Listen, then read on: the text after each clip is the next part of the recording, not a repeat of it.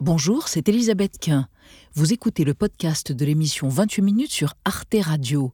Bonne écoute. La République, mère des batailles. Pour la fin du quinquennat, Emmanuel Macron a fixé un cap en dégainant une métaphore guerrière. Comme je l'ai indiqué le 31 décembre dernier lors de mes vœux, nous engagerons un réarmement civique. Chaque génération de Français doit apprendre ce que la République veut dire une histoire, des devoirs, des droits, une langue, un imaginaire. Le sens profond du respect et de l'engagement. Le chef de l'État a égrené une panoplie de mesures pour la jeunesse. Doubler le temps réservé à l'instruction civique dès la rentrée 2024, expérimenter l'uniforme à l'école pour pourquoi pas le généraliser d'ici deux ans, instaurer le service national universel pour tous les élèves de seconde, s'attaquer à la surconsommation des écrans par les enfants, et pour que la France reste la France, dit-il, le chef de l'État est favorable à l'apprentissage de la Marseillaise au primaire. Pour la gauche, ces annonces signent le retour de la vieille France.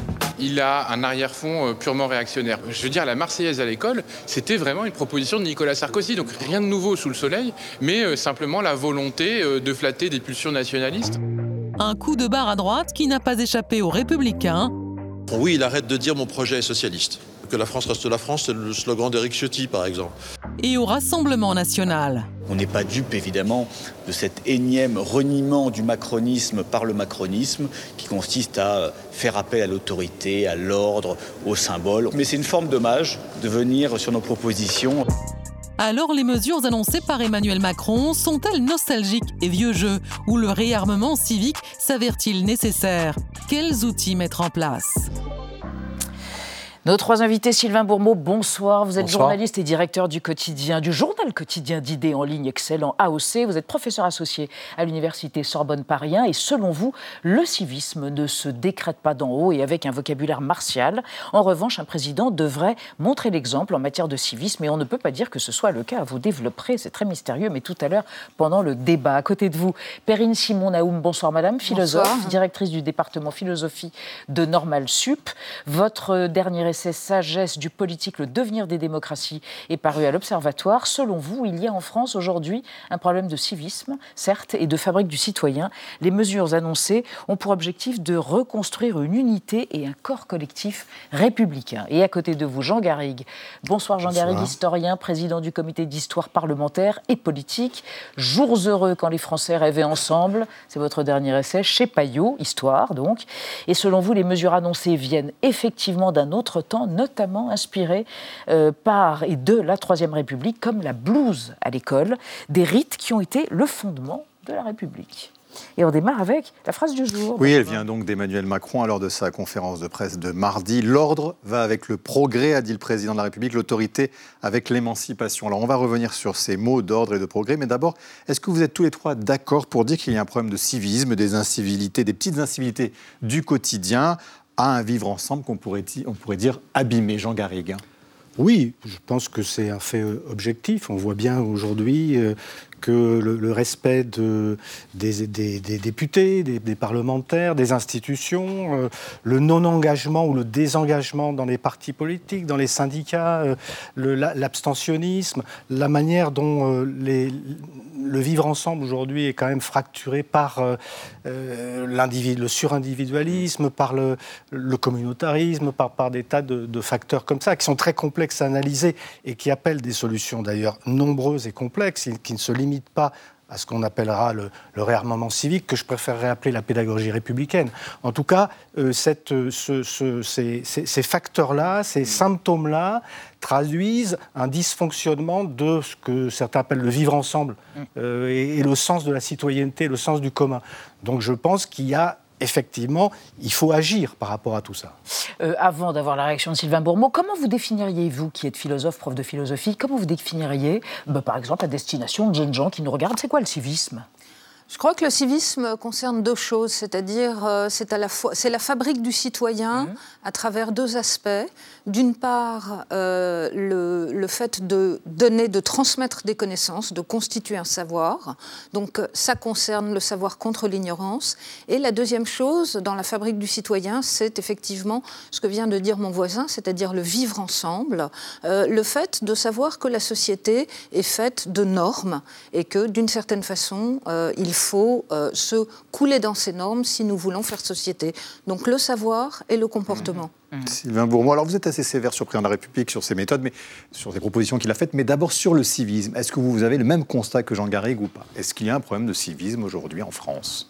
Je suis pas certain. respect des valeurs je républicaines. Je suis pas certain qu'on respecte moins les normes aujourd'hui qu'on le faisait il y a 20 euh, ans, 30 ans, 40 ans, 50 ans. Je pense qu'il euh, y a toujours eu euh, des manières de, ne pas respecter les normes, de, s'arranger les normes. Ce qui est en revanche assez nouveau, je mhm. trouve, depuis un certain nombre euh, d'années, c'est que on peut pas dire que l'exemple vienne d'en haut. Euh, c'est-à-dire que le respect des institutions, j'entendais Jean Garrigue utiliser cette formule, au fond, mhm. la langue française. On aurait pu rajouter les maires, les gens qui agressent les maires. Oui, mais la langue française est telle que le respect des institutions, c'est, ça peut marcher dans l'autre sens, c'est-à-dire le manque de respect des institutions pour les citoyens, des institutions qui marchent pas bien, des présidents de la République qui se mettent à mal parler, à mal parler euh, dans les médias, par exemple. Ça mhm. Ça date pas d'Emmanuel Macron. Hein. Emmanuel Sarkozy a inauguré la séquence. Nicolas Sarkozy. Pardon. Emmanuel Sarkozy. appelé Emmanuel, mais c'était Nicolas. Joli lapsus. Oui, oui euh, absolument. voilà, en fait, il a inauguré cette, cette, séquence de mon point de vue. Oui, Jean Garrigue, justement, est-ce que quand il dit ordre et progrès, le président de la République, d'ailleurs, c'est la devise du Brésil, il le prend donc du, du positivisme d'Auguste Comte, c'est qu'il, c'est vrai qu'il va chercher loin, il essaye là aussi d'être dans un en même temps qui n'a pas fonctionné véritablement jusque-là. Oui, alors moi je, préfère, comment dirais-je, prendre un peu de distance et, ne pas entrer dans le débat politique parce que de facto, il y a une question de posture, il y a une question d'appel à, un certain électorat dans, la, dans cette inflexion du, du quinquennat d'Emmanuel Macron. Précisez vos pensées. Bah, je veux dire que euh, ces questions d'ordre, d'autorité, mm. de, retour aux, valeurs et de normes séduisent plutôt un électorat de droite, voire mm. Mm. d'extrême droite. C'est quelque chose d'incontestable et qui entre en résonance avec l'inflexion politique du, quinquennat. Mais c'est pas ça qui m'intéresse. Moi, ce qui m'intéresse, c'est que nous vivons une crise de, la démocratie, en tout cas une crise de l'engagement, une crise de la compréhension par les citoyens de ce que représente la République et la, direction qu'elle doit prendre. Et je pense que donc par rapport à ça, il y a à la fois du côté des, politiques effectivement une valeur d'exemplarité et d'entraînement et d'engagement, et je dirais aussi de prophétie qui, qui, qui, font défaut, mais il y a aussi du côté des, des citoyens pour des tas de raisons, parce que la société est ce qu'elle est, qu'elle a évolué d'une certaine manière, dans l'ultralibéralisme notamment, il y a une déprise par rapport mm. à toutes ces valeurs. Et il y a un effort, je pense, de pédagogie pour les ramener vers ce mm. corpus de valeurs, me semble-t-il. Perrine Simon en même temps, c'est vrai qu'on a l'impression que le président de la République répond à une aspiration assez globale aujourd'hui, générale dans la population française, qui est davantage de respect des valeurs de la République. D'où l'uniforme à l'école, que le président de la République veut expérimenter avant éventuellement de l'imposer, de la Marseillaise en primaire, aujourd'hui c'est au CM2, mais il faut commencer dès le CP, de, euh, la, du service national universel obligatoire euh, dès la seconde. Qu'est-ce que ça vous inspire, ça? Est-ce que c'est une facilité ou est-ce que c'est une nécessité? Non, je crois que c'est une nécessité. Alors c'est vrai qu'il euh, a pris des exemples et ça, on pourrait en discuter. En revanche, moi, ce qui m'intéressait, c'est le changement de récit ou le changement de posture hmm. euh, du président de la République. Parce qu'effectivement, vous parlez de ordre et progrès. Ce qui est, très hein, intéressant, oui. Et euh, euh, mon voisin de droite c'est ça beaucoup mieux que moi parce que lui est le grand historien de la Troisième République. Mais ce qui est intéressant, c'est que le président de la République a essayé de montrer comment il y avait non pas d'un côté l'État et de l'autre la société, mais d'associer chaque fois deux termes. Si vous reprenez la conférence de mm. presse, euh, il a parlé chaque fois par couple. Et je crois que le changement de discours, c'est effectivement d'une part de s'adresser à un électorat de droite pour mm. dire on va réinvestir, on va investir ce chantier de l'école, mais en même temps de dire on doit créer des citoyens responsables. Hmm, Sylvain Bourmeau. Alors c'est vrai que certains disent que ce positivisme, c'est le 19e siècle quand il est allé chercher un peu loin le président de la République. Et du coup que c'est une pensée réactionnaire. C'est ce que vous pensez aussi? Non, mais la référence à Auguste Comte, euh, bon, ce que je veux dire, c'est la référence à la Troisième République. C'est pas, c'est pas nouveau, mais c'est une, Troisième République qui, euh, de, qui n'a jamais existé. C'est la Troisième République d'Amélie Poulain, en quelque sorte. Enfin, je veux dire, c'est la Troisième République. Pour moi, c'est pas ça. Euh, un autre grand historien de la Troisième République, euh, mon ami Nicolas Rousselier, a montré à quel point le Parlement était le centre de la décision, y compris pendant la guerre, pendant la Première Guerre mondiale. Là, on a le contraire de ça. On a un pouvoir exécutif qui écrase la démocratie parlementaire. C'est pas le premier à le faire sous la Ve République, Emmanuel Macron. Mais moi, j'aimerais bien qu'on respecte davantage la Troisième République, entendue comme ce régime parlementaire dans lequel il y avait une vie politique qui ressemble effectivement pas tout à fait à celle qu'on connaît aujourd'hui. Donc là, euh, on a les références qu'on peut. Cette séquence dans laquelle on est, on peut la dater 1983, Jean-Pierre Chevènement, ministre de l'Éducation nationale. Déjà, ça commence, ces références aux blues grises, etc. Il rétablit le brevet des collèges. Bah, euh, on, est, on, est, déjà dans cette histoire d'uniforme. Mais c'est vraiment une... La Marseillaise à l'école, euh, l'instruction civique, les cérémonies de remise de diplôme, est-ce vieillot, anachronique, c'est de la naphtaline ou au contraire, ça peut permettre de recréer une forme de cohésion Mais, mais c'est complètement ringard et, surtout, ça, passe par des formes artificielles d'autoritarisme de, sur le mode on tape du poing sur la table, comme si c'est comme ça qu'on allait euh, remettre au fond une qualité euh, de débat. On sait très bien qui a enseigné, c'est très bien qu'on sait pas comme ça qu'on produit du silence ou, de l'attention euh, des élèves en fait, si Emmanuel Macron a ce discours martial, ce, ces coups de menton, il se valsise au fond. On a l'impression de voir Manuel, Valls. Oui. Hmm. Pourquoi? C'est parce qu'il y a un souci de légitimité. Il n'a pas de majorité à l'Assemblée nationale. Alors, moins il aura de majorité, plus il surjouera le côté du pouvoir exécutif qui affirme, qui décrète, qui tout seul décide. C'est le travers de la Ve République. Mais là, il est en train de l'accentuer gravement. Bon, alors, à propos de cette valsisation, on pensait qu'il y avait quelque chose d'un peu gaulien, et c'est pour ça qu'on voulait vous proposer une archive euh, qui date de 1965 et qui montre le général de Gaulle entre progrès et pagaille. Vous voyez à quoi on se réfère. Jean Garrigon, regarde. Il y a, pour ce qui est de la France, ce qui se passe dans une maison, la maîtresse de maison, la ménagère, elle veut avoir un aspirateur, elle veut avoir un frigidaire, elle veut avoir une machine à laver. Et même, si c'est possible, veut qu'on ait une auto. Ça, c'est le mouvement. En même temps, elle ne veut pas que son mari s'en aille bambocher de toutes parts, que les garçons mettent les pieds sur la table et que les filles ne rentrent pas la nuit. Ça, c'est l'ordre. Et la ménagère veut le progrès, mais elle ne veut pas la pagaille. Eh bien, c'est vrai aussi pour la France. Il faut le progrès, il ne faut pas la pagaille. Jean Garrigue, c'est vrai encore aujourd'hui ou pas? Parce que, alors, on a entendu ce que Sylvain Bourmeau disait, qui est assez dur. Est-ce que vous êtes d'accord avec ça? Je suis d'accord, surtout sur son site Nicolas Rousselier, qui se trouve être mon meilleur ami, avec lequel euh, j'ai publié une histoire du, mm. Parlement que j'ai dirigé et à laquelle il a participé. Donc là-dessus, on est d'accord. Sur la dérive présidentialiste de la Ve République, on est complètement d'accord. Maintenant, sur la ringardise de ces, euh, de ces mesures suggérées, mesures suggérées, je suis moins, je suis moins convaincu. Effectivement, il peut y avoir un, hiatus par rapport aux, générations d'aujourd'hui qui, par exemple, trouvent, euh, me semble-t-il, et ça c'est très encourageant, un, motif d'engagement et, de, et précisément de, lien social autour de l'engagement, par exemple, pour la transition écologique. Mhm. Et on voit les, jeunes générations se passionner pour ça. Ça me paraît aussi un, un élément important.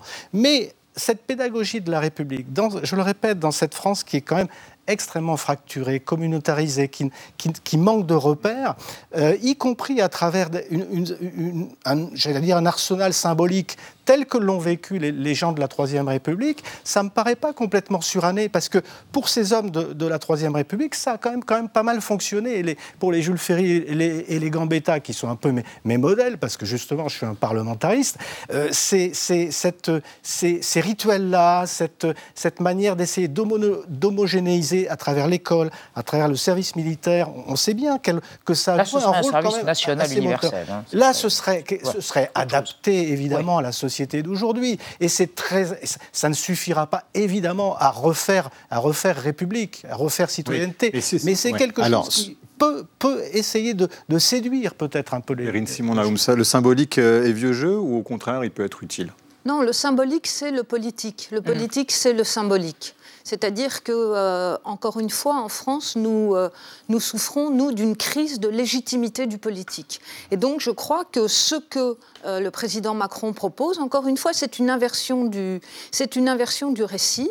Et c'est le, le, fait, finalement, que les gens puissent faire unité autour de quelque chose et de lier l'individuel et le collectif. C'est-à-dire que ce qu'il a dit sur le théâtre, c'est parfaitement anecdotique. Mm. Peut-être qu'on aurait pu prendre un autre exemple. C'est-à-dire imposer le théâtre euh, dès le collège. Je veux dire que moi qui ai des étudiants, euh, tout dépend en fait du récit qu'on leur permet de se faire d'eux-mêmes. S'ils pensent qu'ils vont réussir, c'est quelque chose de très important. Mm. Et donc ça, euh, voir les choses. L'école, c'est le sujet le plus explosif. Nous avons mm. tous été à l'école, nous avons tous un avis sur l'école.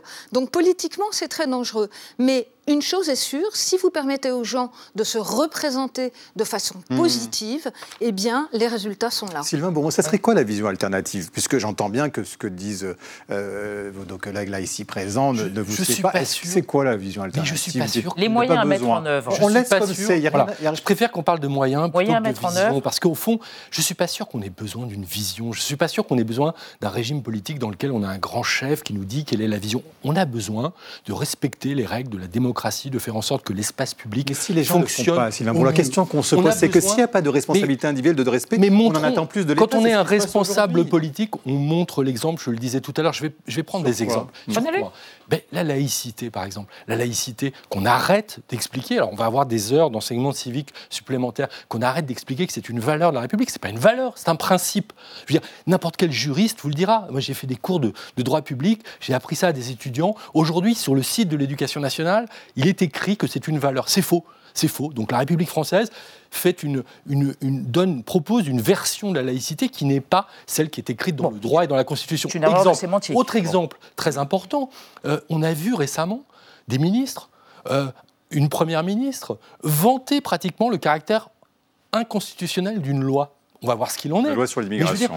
D'autres ont exhumé la note de mm. Michel Rocard à leur Premier ministre, à ses ministres, en leur demandant d'être absolument exemplaires, de faire en sorte que tous les textes qui soient votés par le mm. Parlement soient conformes à la loi. Qu'est-ce que ça veut dire, cette République dans laquelle on se vante, au fond, d'avoir, puisque c'est la volonté parlementaire, euh, euh, fait passer un texte qui n'est pas conforme à la Constitution On souhaite presque mm. qu'il soit censuré. Autre chose, on nomme un Donc ça, ce sont des atteintes au civisme. Dans toutes les démocraties parlementaires, il y a un vote de confiance qui est demandé. Et là, on s'assoit dessus. Le Parlement on s'en fiche complètement. Monsieur Attal ne va pas euh, euh, demander la confiance du Parlement pour gouverner. Tout ça, ce sont des, des manques de respect à l'endroit des citoyens français. Jean Garry, vous vouliez... On peut être d'accord là-dessus, mais, mais, je rappelle par exemple que le plus grand scandale politique de, de, l'époque contemporaine, c'est le scandale de Panama au beau, en 1892, où 150 députés et sénateurs sont pris la, main dans le sac de, de, la corruption. Donc la Troisième République n'était pas exemplaire et les élites de la Troisième République étaient extrêmement critiquées. Il n'empêche que ce travail de recréation d'un écosystème républicain républicain, euh, démocratique, parlementaire et libérale, qui avait hmm. tous les défauts du monde, mais n'empêche que cette reconstruction d'un monde, elle s'est faite sur la base précisément de ces rituels, de ces, de ces outils qu'était l'école, la pédagogie hmm. républicaine. Il y avait des manuels, manuels comment être un bon républicain à l'époque, qui avaient beaucoup de succès, qui, et, il y avait une adhésion collective. Parce que la, la France de 1870, qui arrive dans la Troisième République, c'est une France qui est tout aussi enclavée, tout aussi fracturée que, que la nôtre aujourd'hui. Les fractures ne sont pas les mêmes, elles sont géographiques géographique et tout, ce que vous voudrez. Mais c'est aussi une France qui, qui, est en, souffrance et qui va se redresser à travers justement cette pédagogie républicaine. Simon, en même temps, c'est vrai que ce qui peut nous surprendre, c'est que le fait que le président de la République s'adresse uniquement aux jeunes, sont-ils les seuls responsables de ce manque de civilité et de civisme? Non, je crois qu'il euh, ne s'agit pas en fait de désigner des responsables. Mm. Il ne s'agit pas de stigmatiser des gens. Et les enseignants se sont sentis stigmatisés. Oui, parce que toutes les mesures ne concernent que les écoliers, les collégiens et les lycéens. enfin, la plupart des mesures. Par cette idée de, réarmement, euh, mm. de réarmement civique. En réalité, encore une fois, moi je crois qu'il s'agit de permettre aux gens de se représenter différemment mais de comprendre quand même aujourd'hui que euh, l'école, c'est le socle de la République. Or, si en 1880-1890, l'école a permis à la République de euh, s'installer, on est aujourd'hui dans une situation inverse, qui est que euh, l'école est fragile et que c'est aujourd'hui la République qui doit venir au secours de l'école. Donc je crois qu'il faut se rendre compte que nous devons faire place aux jeunes. Alors, euh, on n'a pas eu le temps d'en parler, mais ça a été évoqué par Emmanuel Macron lors de cette conférence de presse. Il aimerait limiter, il juge nécessaire de limiter l'accès euh, des écrans, l'accès des jeunes aux écrans. Et alors, on va parler avec vous, Anna, d'un pays euh, qui est absolument pas démocratique. C'est un régime autoritaire, la Chine, qui a pris des mesures absolument drastiques par rapport à ça, cette limitation d'accès aux écrans. Oui, exactement, car Pékin estime faire face à un véritable fléau de dépendance numérique. 24 millions d'enfants en Chine seraient accros aux écrans, une menace pour la santé de la jeunesse selon le régime. Alors début septembre, eh l'administration a sorti la grosse artillerie avec une nouvelle réglementation anti-addiction pour les mineurs. La première mesure, c'est l'interdiction d'aller sur Internet la nuit. Donc entre 22h et 6h du matin, l'accès est bloqué par les fournisseurs de téléphones qui ont été invités à développer un mode mineur. Et les parents ont quand même le droit de pouvoir modifier euh, ces limites de temps selon leur bon vouloir. Et ensuite, eh bien, il y a aussi le temps qui est passé sur les écrans en journée. Là aussi, il sera limité. Pour les moins de 8 ans, c'est 40 minutes par jour. Pour les 8-16 ans, 1 heure. Et pour la tranche 16-18 ans, 2 heures. Et en 2021, le gouvernement avait déjà voté une autre loi, cette fois-ci sur le temps passé devant les jeux vidéo. 3 heures par semaine pour les jeux en réseau et seulement entre 20h et 21h. Et puis, pour les cas les plus graves de dépendance, il existe même des écoles de sevrage numérique euh, réparties un petit peu partout dans le pays. Pas de portable, pas d'écran, bien évidemment. Les jeunes sont coupés de tout lien avec leur famille pendant les trois premiers mois de traitement, histoire de se remettre dans le droit chemin. Sylvain Bourmeau, euh, est-ce que, euh, voilà, que le gouvernement puisse imposer, limiter les temps d'écran, c'est souhaitable? Et puis, est-ce que c'est possible aussi? Bah, c'est la preuve qu'en fait, il ne s'adresse pas aux jeunes c'est la preuve qu'il s'adresse aux vieux en activant cette panique morale. Euh, c'est aux grands-parents qui parlent, euh, Emmanuel Macron, c'est-à-dire à ses électeurs, oui, mais encore plus aux grands-parents qu'aux parents. Parce que je pense que les parents. À ceux qui ont grandi sans numérique ouais, éventuellement. Ceux qui sont vraiment démunis, c'est quand même les parents. Ouais, éventuellement qu'un écran, ça ne veut pas dire grand-chose. C'est comme si on s'en prenait au papier, quoi. Enfin, je veux dire, on peut faire beaucoup de choses avec du papier, on peut faire beaucoup de choses avec des écrans. Je pense qu'on ferait mieux d'apprendre euh, aux, aux, élèves et aux étudiants à se servir correctement d'un écran. Ça me paraît la meilleure des choses à faire. Donc, activer cette panique morale. Euh, on voit bien que c'est en Chine qu'on tente de mettre en œuvre des mesures comme ça. Moi, j'ai envie de rapprocher ça en vous entendant du, redressement démographique. Est-ce qu'on va faire à l'inverse de la Chine une politique où on va non pas euh, interdire d'avoir plus d'un enfant, mais un autre en, débat. en avoir Restons trois ou quatre sur les écrans. c'est un autre voyez, débat. La Chine, je ne pense pas que ce soit un modèle sérieux en matière démocratique. c'est un autre débat. Perrine Simon à propos de ce rapport addictif aux écrans et comment tenter de le juguler, de le canaliser. Le, le rapport, idiot, je crois, est moins le, rapport aux écrans que euh, ce qui vient à travers les eh écrans. Et si on en revient à la troisième, à la troisième République et à cette notion de responsabilité qui, à mon avis, était au fondement du discours euh, du président Macron, qu'est-ce que voulait faire la Troisième République? Elle voulait former des gens qui aient un jugement critique. Or, euh, c'est ça que nous perdons à travers les écrans. D'une part, il y a la force des images, et puis euh, il y a en réalité l'immédiateté, c'est-à-dire que effectivement, il y a la nécessité de prendre une distance. Est-ce que mm. cette distance doit être temporelle? Est-ce qu'elle doit être conceptuelle? Je pense qu'elle doit être l'ensemble. Merci à tous les trois. Merci pour cette chute et merci à tous les trois d'avoir participé à ce débat autour du réarmement du civisme. Retrouvez le podcast de 28 minutes sur toutes les plateformes de podcast et sur arteradio.com. Et pour soutenir l'émission, abonnez-vous, commentez, critiquez, mettez des étoiles et partagez le podcast avec vos proches.